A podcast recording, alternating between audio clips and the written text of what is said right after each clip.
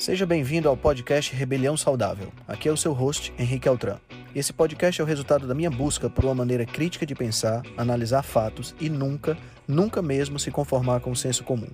Aqui você irá encontrar questionamentos, ceticismo inteligente, análise crítica e conhecimento, tudo isso regado com muita leveza e bom humor. Irei entrevistar personalidades de diversas áreas para um bate-papo com uma troca franca de ideias. Prometo a você que sempre pensarei fora da caixa para levar informações relevantes, de aplicabilidade imediata, além de muita inspiração. Junte-se a nós. Ser saudável é a melhor maneira de se rebelar contra o sistema. Sobre resistência à insulina como a primeira fase do diabetes. Então, a gente vai estar iniciando nossa reunião. Bom dia, bom dia. Então, uh, sobre uh, o assunto, é um assunto muito interessante, é um assunto que hoje, nossa, gente, como tem gente com esse problema, é muito impressionante. Eu vou estar falando de alguns exemplos aqui, eu só vou me apresentar rapidinho, né? Sou Irlândia Veras, eu sou nutricionista e eu trabalho exclusivamente com diabéticos, pré-diabéticos, resistentes à insulina, a gordura no fígado, né? E emagrecimento também. Então, é, a gente trabalha nessa área há algum tempo e no meu Instagram, Irlândia Veras, tudo junto. Vocês podem estar acompanhando também, junto com o pessoal aqui da Rebelião. Bom, gente, a resistência à insulina, ela é, é uma situação né, que acontece devido a vários fatores, né? Eu não poderia começar a falar dela se eu não falasse de do, de como que funciona esse mecanismo, né, da glicose, como que a gente coloca essa glicose para dentro, para poder mostrar para vocês o que, que acontece na resistência, né?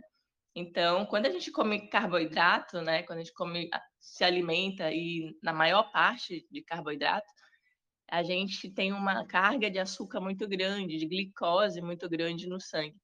Então, é, isso automaticamente é, é, dá um, o cérebro manda uma mensagem né, para o pâncreas: olha, pâncreas, seguinte, tem muito açúcar na circulação, e devido ao açúcar ser muito tóxico, eu, a gente precisa fazer com que ele baixe, né? E aí o pâncreas vai lá e joga essa insulina. A insulina é um hormônio muito controverso. As pessoas brigam, né? Se ela é boa para a gente, se ela é ruim para a gente. Mas isso depende muito da pessoa, né? Da, de quem se está falando. Né? Se é alguém que é atleta, se é saudável, precisa aumentar a musculatura, ela pode vir assim a ser é, útil, vir a ser boa, mas no caso que é o que a gente está falando, né? Que são pessoas que não estão bem metabolicamente, que o peso não está legal, que está no nível de inflamação muito alto, ela não, não é tão interessante assim em níveis é, maiores, né? Então, sempre que a gente aumenta a quantidade de açúcar, de glicose no sangue, ela é ativada. Então, ela, o que, que ela faz? Ela pega esse açúcar e guarda dentro da célula. Só que, assim, não é um guardar e chegou e guardou, né? Ela precisa de ajuda, ela precisa de algumas coisas para que esse açúcar entre dentro da célula. Né? E um desses fatores é como se fosse uma porta. Ela precisa de uma porta na célula para que esse açúcar possa entrar que é o glúten. Não, né? o glúten, imaginem um cubinho, né? Um, um, um canudo de dois dedinhos, né? Cortado. Então ele está dentro da célula. E quando que ele vai para a membrana, né? É quando é um, um receptor, existem receptores na membrana que chama IRS, que é o receptor da insulina. Então a insulina precisa se encaixar nesse receptor. E quando se encaixa, é como se fosse aquele controle remoto que a gente põe a digital e a porta abre, sabe? Então, a insulina entrou no receptor e o glúten vai lá, lá para a membrana, fica metade para fora, metade para dentro, e o açúcar vai lá e entra, né? Precisa de, dessa ajudinha, vamos dizer. E, só que esse açúcar lá dentro não, não tem, assim, vai ser um pouquinho transformado, né?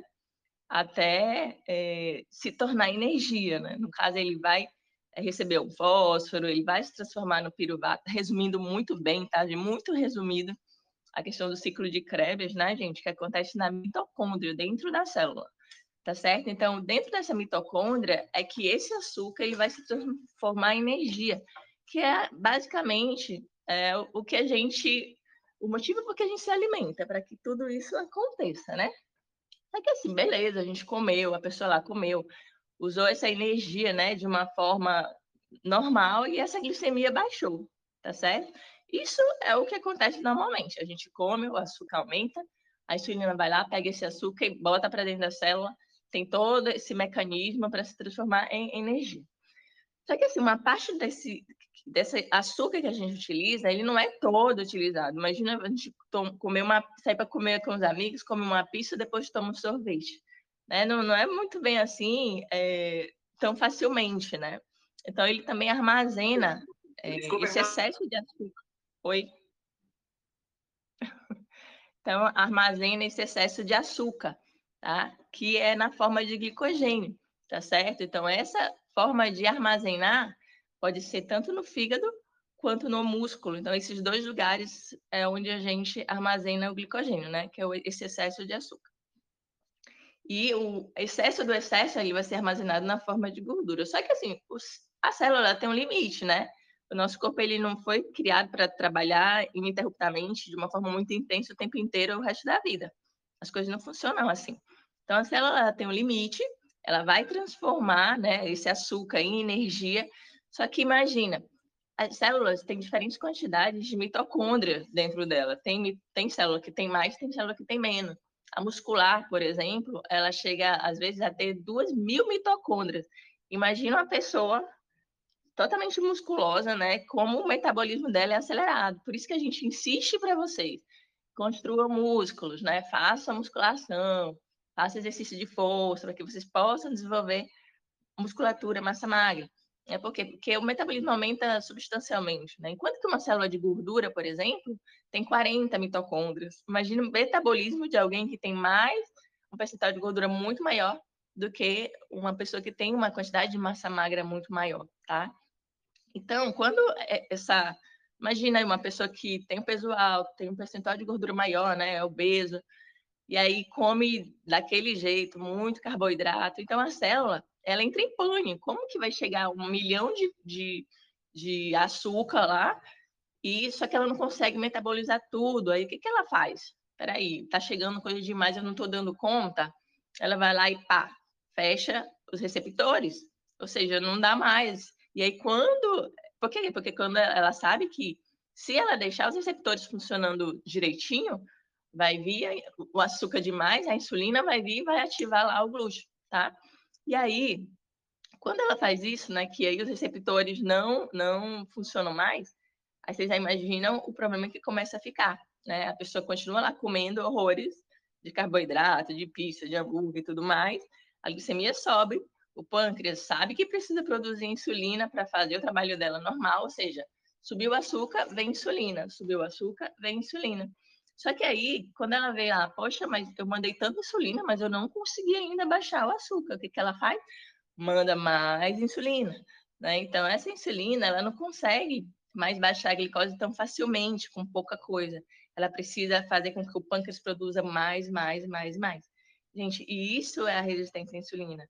Quanto mais a gente utiliza, o corpo ele tem essa capacidade de tudo que é muito repetitivo, ele cria uma resistência, tá? Isso funciona muito com o bronzeado, por exemplo. Né? Esse bronzeado, ele nada mais é do que essa resistência aos raios ultravioleta, né? O alcoólatra, por exemplo, também. Eu, por exemplo, não bebo hoje, mas se eu beber um copo de uísque, com certeza eu vou ficar muito bêbado. Só que se eu continuar tomando um pouco, um pouco, um pouco, um pouco, um pouco, um pouco, daqui a um mês, a quantidade que eu vou precisar de álcool para me deixar como eu fiquei hoje vai ser muito maior. Então, a gente tende a criar uma resistência às coisas repetitivas. E não é diferente com a insulina. Então, quanto mais insulina a gente requer, né, mais a gente vai ter resistência à insulina. Tá certo? Então, é, isso a, acaba meio que desordenando o nosso corpo, porque na resistência à insulina, ela ainda deixa a glicemia normal, tá? Eu recebo crianças, por exemplo, esse, esses últimos 30 dias, eu recebi quatro crianças, gente, de 6 a 9 anos. Eu fico muito assustada. De 6 anos, ela tinha insulina 11, né? A gente trabalha até 8. Eu trabalho até 8, né? A gente pede que fique abaixo de 10. Ela estava com 11 em 21 dias foi para 2,87. Então, assim, a, a, intervenção, o bom é que quando você intervém, é rápido também, tá? Então, quando tem a resistência à insulina, ainda se consegue deixar uma glicemia razoavelmente normal, 80 e pouco, 90 e pouco. A insulina, o açúcar tá legal, a glicemia tá boa. Só que esse é o grande problema, né? Porque imagina, uma pessoa tá lá, um, um, uma pessoa gordinha, vai lá no médico e a glicemia tá normal. Olha, ele tem tudo, todo esse peso, mas a glicemia é normal. Que legal, né? Muito bem, parabéns. Só que aí, quando a gente vai ver, o pâncreas está super sobrecarregado, porque está mandando insulina, insulina, insulina. A insulina dele está lá acima de 20, acima de 30. Eu, essa semana veio uma pessoa falar comigo que está com a insulina 66, imagina. Então, assim, o pâncreas muito sobrecarregado. Olha, gente, a gente não tem órgãos, a gente não tem é, substâncias que vão ter que trabalhar cinco a seis vezes mais do que o necessário para durar a vida inteira, tá? Isso é o grande problema. Porque, beleza, por que, que a gente fala que é a primeira fase do diabetes? Porque o diabetes, um dos fatores porque a pessoa é diabética é a resistência à insulina. Né? A pessoa até produz normal, como você vê, produz até demais, né? O pâncreas. Só que aí não consegue chegar dentro da célula. Aí o açúcar aumenta e aí não consegue mais disfarçar, né? Chega um ponto que não consegue mais disfarçar, que teoricamente é o pré-diabetes. Imagina a pessoa que chega lá no médico, né? A glicemia tá normal, a insulina tá lá em cima. Só que, poxa, para essa, essa, esse açúcar tá lá em cima, para ele dar a normal, o pâncreas já está muito estressado, já, já produziu demais da conta. Né? O corpo ele já não consegue mais disfarçar. Eu chamo assim, a resistência à insulina é quando o corpo não consegue mais disfarçar. É diabetes, né? A pessoa, ah, não, é só pré-diabetes, né? Elas ficam tranquilas quando não é diabetes. Mas imagina a pessoa que está com a glicemia normal, normal, normal, quando ela descobre, ela já tem até complicações, né? A circulação já não funciona muito bem, já tem, às vezes é, já é mandado pelo oftalmo, devido ao problema nos olhos, já vem com uma certa dormência nos pés, ou seja, o corpo ele já está desesperado. Então isso é, é, é complicado, por quê? Porque quando a pessoa descobre, já a bomba já explodiu. Então, não seria muito interessante esse gordinho, por exemplo, essa pessoa que tem obesidade, ela ter começado a tratar no início, lá só quando a insulina estava alterada um pouco? Não é mais fácil tratar só a insulina ao invés de tratar todo o restante? Né? Então, é, é, é uma coisa que é muito séria. E como que a gente faz para saber né, se a pessoa ela tem ou não a resistência à insulina, mesmo sem precisar de exame, né? Porque não é todo mundo que faz esse exame de insulina. E isso também é um grande problema, né? Porque as pessoas elas não não fazem esse exame aí fica difícil de identificar. Faz só glicemia, a glicemia está tudo bem. E também o que, que, como que a gente vai saber, né? Porque quando a gente tem esse excesso de produção de, de energia, né? Que a célula está lá enlouquecida, uma parte dessa, dessa energia, né, ela também é convertida em ácido palmítico. E esse ácido palmítico é justamente essa, essa essa gordura visceral. Então, quando você vê uma pessoa visceral, que é aquela gordura que fica entre as vísceras, né, naquela barriga, aquela barriguinha saliente, a barriguinha entre aspas de cerveja, né? Quando você vê uma pessoa com a barriga protuberante, você pode pedir para ela fazer o exame. Há uma grande chance dela ter resistência à insulina, tá? Porque quanto mais resistência à insulina, mais produção desse ácido palmítico, que é essa gordura visceral, Quanto mais gordura visceral, mais a pessoa vai ter resistência à insulina. E essa resistência à insulina é tão é, silenciosa, né? Isso é muito interessante. É, por exemplo, a resistência à insulina pode acontecer no fígado, no músculo e no tecido adiposo, né? Em todos os órgãos. E aí, quando acontece no fígado, a gente está dormindo, está em jejum, aí acorda, tá? Então, quando a gente está em jejum, o corpo, o fígado, ele continua produzindo o açúcar necessário, né? Por outras vias seja pelo lactato, seja pela, pelo, é, pelo glicerol, seja pelos aminoácidos, enfim, vai usar outras vias para produzir açúcar. E nessa que produz esse açúcar, né, ele está ajudando a gente a manter o nosso corpo em jejum. Só que a gente acorda, né? Acabamos de acordar, eu ainda não comi, mas vou já comer. E aí, quando eu como, aí o que, que meu corpo faz? Ele manda uma mensagem lá, insulina, né? Manda mensagem pro fígado e diz assim, ó, oh, fígado, é o seguinte, pode descansar, tá? Eu não precisa mais produzir açúcar, não precisa mais produzir glicose, que eu já, já tô dando conta aqui do que está entrando.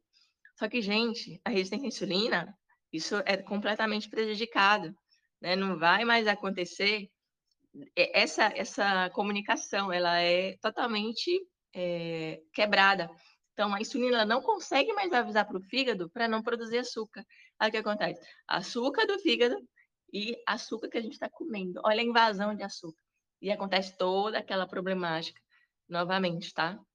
Beleza, então quando você vê alguém com a barriga saliente, você vai lá e conversa com ela, né? Se for sua amiga. e aí, como que a gente sabe é, nos exames, né? Como que eu vou saber se eu tenho resistência à insulina ou não, já que o, muita gente não, não tem acesso à insulina em jejum? Gente, tem que pedir. É através do Roma IR. Através desse exame, você pode saber se você tem resistência à insulina ou não, tá? Ele, você vai pegar a glicose em jejum vezes a insulina em jejum dividido por 405, 405. E aí, nesse cálculo, você vai ter os valores, tá? Se for menor que 1, você é excelente, tá tudo beleza. Se for entre 1 e 2,89, o limite máximo, diz bom, né? Mas não é bom chegar depois de 2, não, tá, gente? Aí é bom. Mas aí, acima de 2,9 é resistência à insulina instalada, tá? E a insulina ela precisa estar abaixo de 10. Eu gosto muito de trabalhar com 8, né? Porque tem um evento, tem uma coisa, a pessoa pode ir lá ter uma folga, mais ou menos, né, do que ela quer fazer, tá? E uma coisa também que a gente não pode deixar de falar é que a resistência à insulina, ela é a base de todas as doenças da síndrome metabólica, né, que é uma condição clínica que junta vários itens, né, como o HDL é, menor, menor que 40, o triglicerídeo maior que 150, a circunferência abdominal, ó, lembra? Circunferência abdominal para mulher precisa ser até 88, 80, né? Mas até 88. E o homem até estourando 102. Então pegue sua fita métrica aí e faça essa medição para saber se está dentro do ok. Se não, bote para ficar. Tá? Então, o que mais? Pressão alta, o peso alto. E além da síndrome metabólica, se você tiver três desses cinco fatores, você já tem síndrome metabólica e já tem um, assim, uma grande chance de ter resistência à insulina. Tá? E além desse, tem gordura no fígado. Gordura no fígado é uma patologia que está gritando para você: olha, é o seguinte, se você não se cuida agora, você vai ter diabetes. Então, pelo amor de Deus, te cuida. então, a, a, gordura no fígado, ela te avisa isso. Ela também está meio que inserida.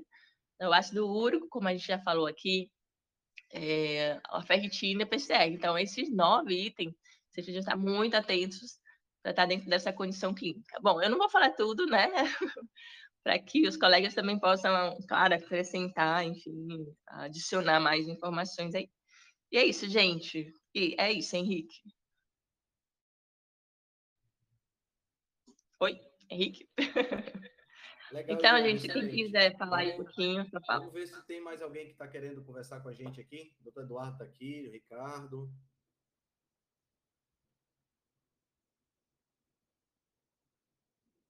Gostaria de fazer algum complemento?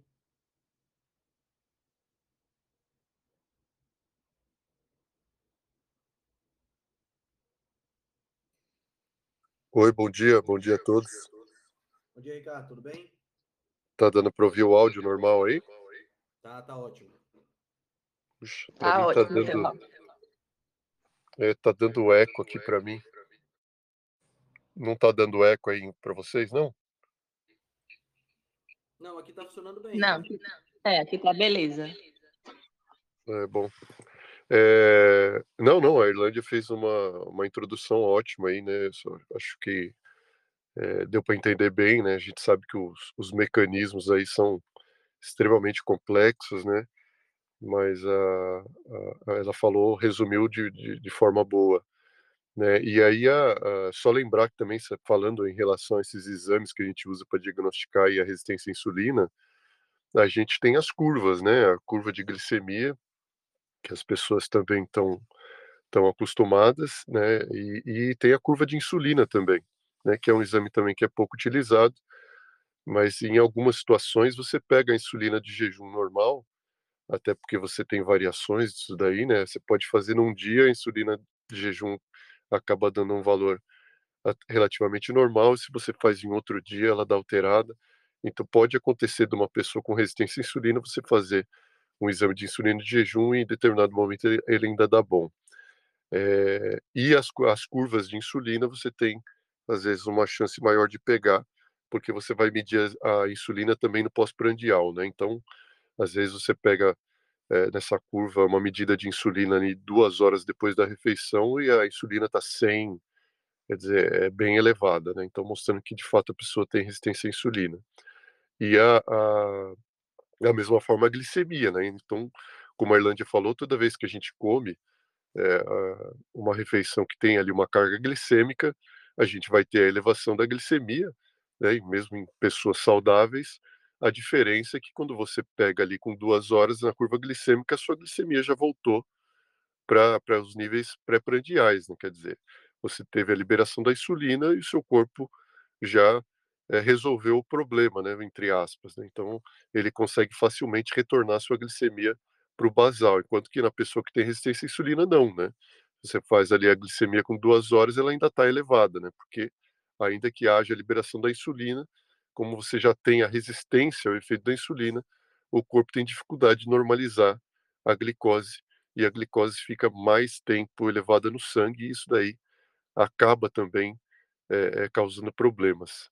Né? E do ponto de vista cardiovascular, hoje a gente sabe que, é como a Irlândia falou, né, mesmo nessa fase de pré-diabetes, onde você já tenha uma resistência à insulina instalada, isso aí já é suficiente para causar alterações no sistema cardiovascular. Né? Então, a, a, você não precisa estar com a hemoglobina glicada acima de 6,5 para já ter complicações.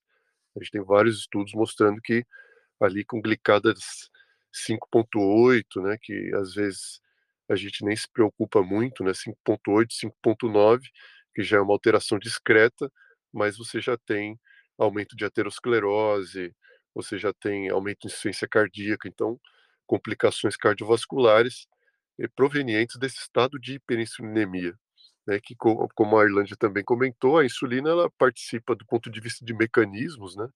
A insulina ela participa de várias é, é, funções aí da sinalização da insulina né, na, na, célula, então participa de vários, várias vias ali.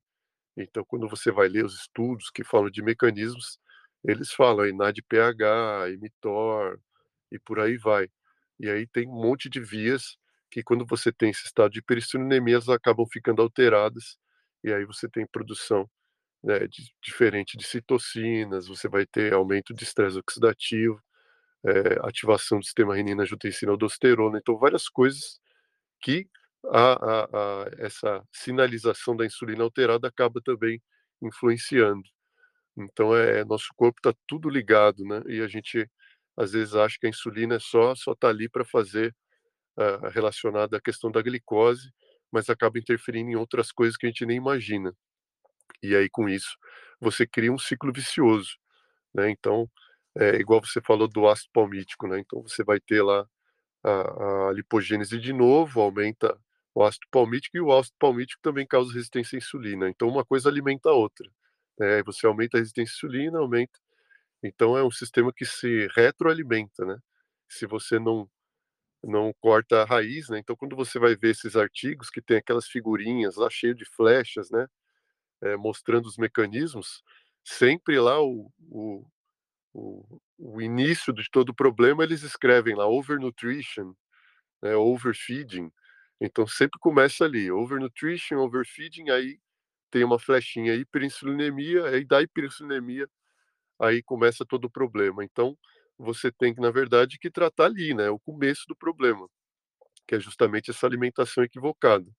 E aí quando você e é tanto por isso que o, o jejum intermitente é uma das coisas que funciona aí, né? Quer dizer, quando você é, coloca a pessoa em jejum, você quebra esse ciclo vicioso, né? E aí dá, você dá uma oportunidade para o corpo resolver toda essa bagunça aí que, que você mesmo causou. Então, é, é, da mesma forma, as estratégias alimentares é, com redução de carboidrato vão causar a, a mesma coisa, né? Você dá um tempo para o corpo se reorganizar nesse sentido aí da, da hiperinsulinemia e resolver o problema. Então é, é e, e, aí a, a não só a, a, gordura no fígado, né, que a Irlândia falou, da esteatose, né, que acaba causando resistência à insulina no fígado, mas num, num momento mais tarde aí você também acaba tendo a deposição de gordura ectópica no pâncreas, e essa gordura ectópica no pâncreas também acaba é, causando disfunção de células beta. E aí, em um segundo momento, essa insulina que está elevada começa a baixar. Né? Às vezes você faz o exame do paciente lá, o super obeso, a, já está com a glicemia elevada e a insulina dá baixa. Você fala, nossa, mas não era para estar tá alta, né? É porque já está no estágio mais avançado, onde as células beta começam a ter disfunção. E em um momento, em determinado momento, quando o paciente emagrece, você consegue, com essa diminuição da gordura ali no pâncreas, recuperar a função das células beta. E até um certo momento isso é possível, depois de uma determinada fase mais tardia no diabetes, às vezes nem perdendo peso, é, você consegue reverter. Mas é, existe essa possibilidade, né? Os estudos mostram, é, e a gente vê isso em pacientes pós-bariátrica, tudo, eles recuperando função de célula beta com a perda de peso. Então, é, de fato, essa deposição de gordura ectópica aí é, é, é uma peça-chave nessa fisiopatologia. Por isso que quando a gente, o paciente emagrece, a coisa melhora muito, a resistência à insulina diminui bastante. Mas é, eu vou deixar o, o resto do pessoal falar aí, mas é um assunto bem, bem interessante e complexo. Né?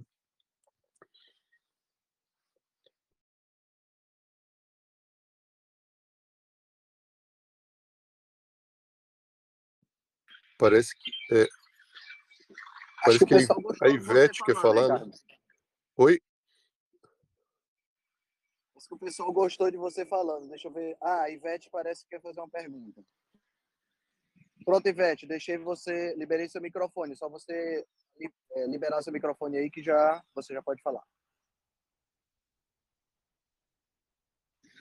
A gente não está te escutando, Ivete. Desculpe, eu acho que eu apertei alguma coisa errada aqui. Não, eu não quero falar, não. Obrigada. Tudo bem. Obrigado, Ivete. Doutor Eduardo Senra, você gostaria de dar alguma palavra? Raul?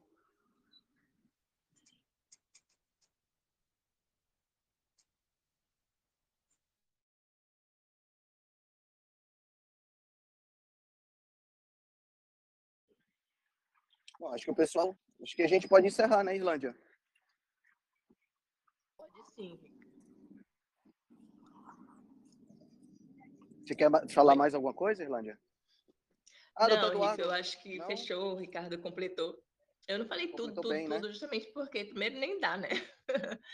e segundo, porque tem precisa completar, né? As pessoas têm várias visões e é, é muito interessante essa, essa questão da curva de insulina, por exemplo, que realmente é muito pouco pedido, mas de extrema importância. Mas acho que foi, foi interessante, sim, a gente já pode encerrar. Perfeito, então. Show de bola.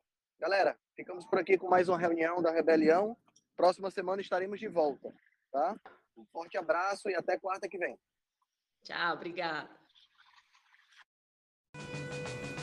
Se você gosta do nosso trabalho, deixe um review 5 estrelas no aplicativo que você usa para escutar o podcast. Você pode deixar um review 5 estrelas e pode também deixar lá o seu elogio, a sua sugestão ou a sua crítica. É muito importante que você faça isso porque você vai ajudar a Rebelião Saudável a chegar a um número maior de pessoas. Você também pode dar suporte ao nosso trabalho, né, todo o nosso investimento de tempo, nos apoiando via Patreon. Assim a gente pode continuar a oferecer o melhor conteúdo de qualidade, sem anúncio e de forma totalmente gratuita. O link para o nosso Patreon você vai encontrar no show notes.